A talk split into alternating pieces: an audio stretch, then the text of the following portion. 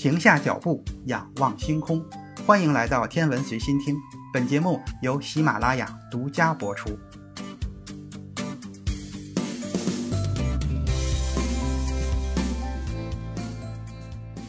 各位听友，大家好。这一期节目的主要内容是火星上到底有没有生命存在的证据？火星上是否存在或曾经出现过生命？这是一个全人类的发问。美国对火星探测了几十年，取得了丰硕的成果和长足的进步。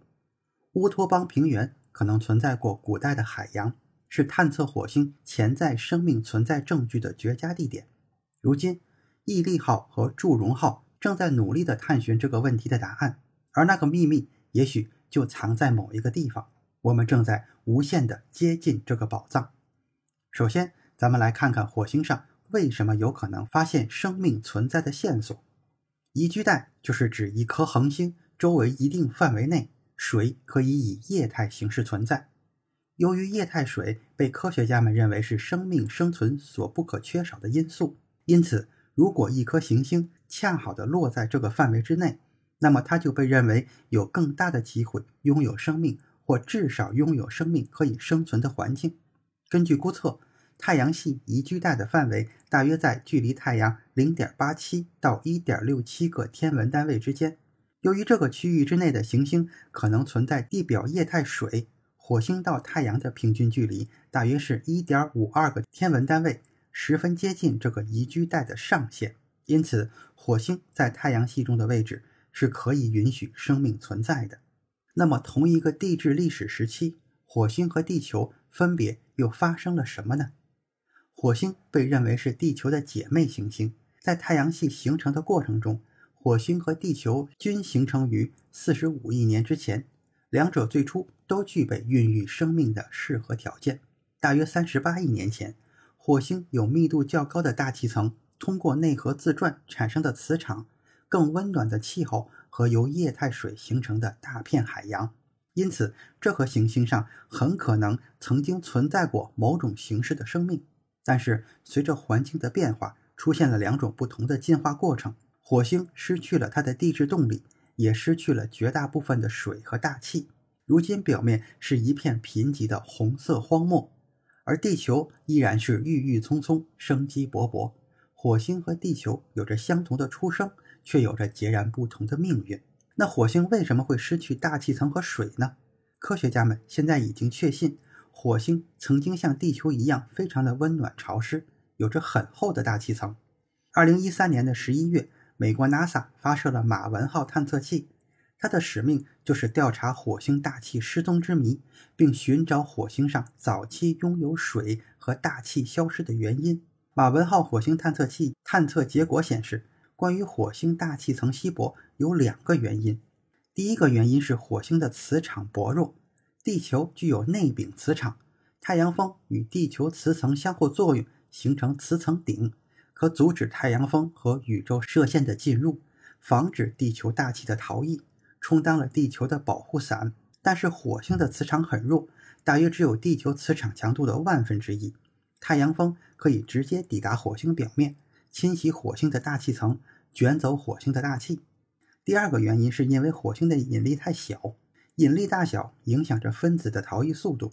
火星的质量小，它的逃逸速度只有大约每秒钟五千米，没有办法约束住大气。同时，太阳风的带电粒子撞击大气层中的分子，让分子具有更高的速度，让大气逃逸出火星的大气层。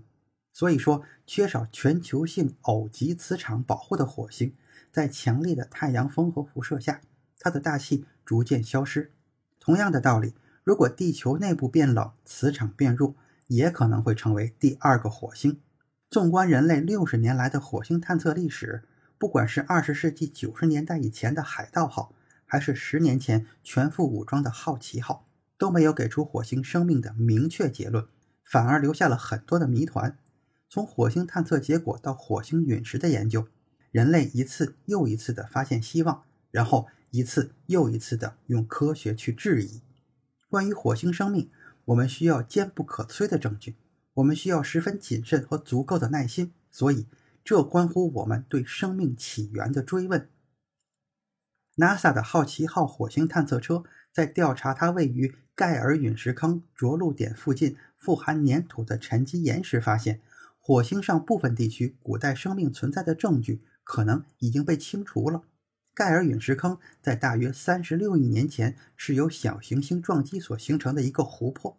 粘土是生命存在的证据的一个重要的指标，因为它通常是岩石矿物与水接触后，再经过风化作用形成的。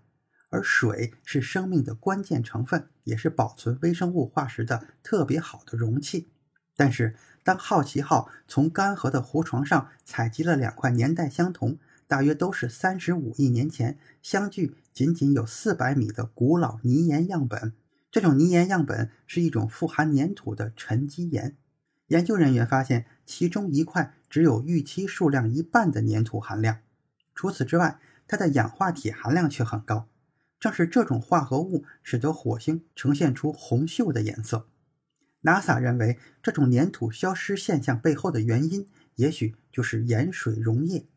盐水溶液渗入富含矿物的粘土层，并破坏它们的稳定性，将它们冲走，并抹去了生命存在的痕迹。即便如此，NASA 仍然没有放弃寻找火星生命的痕迹。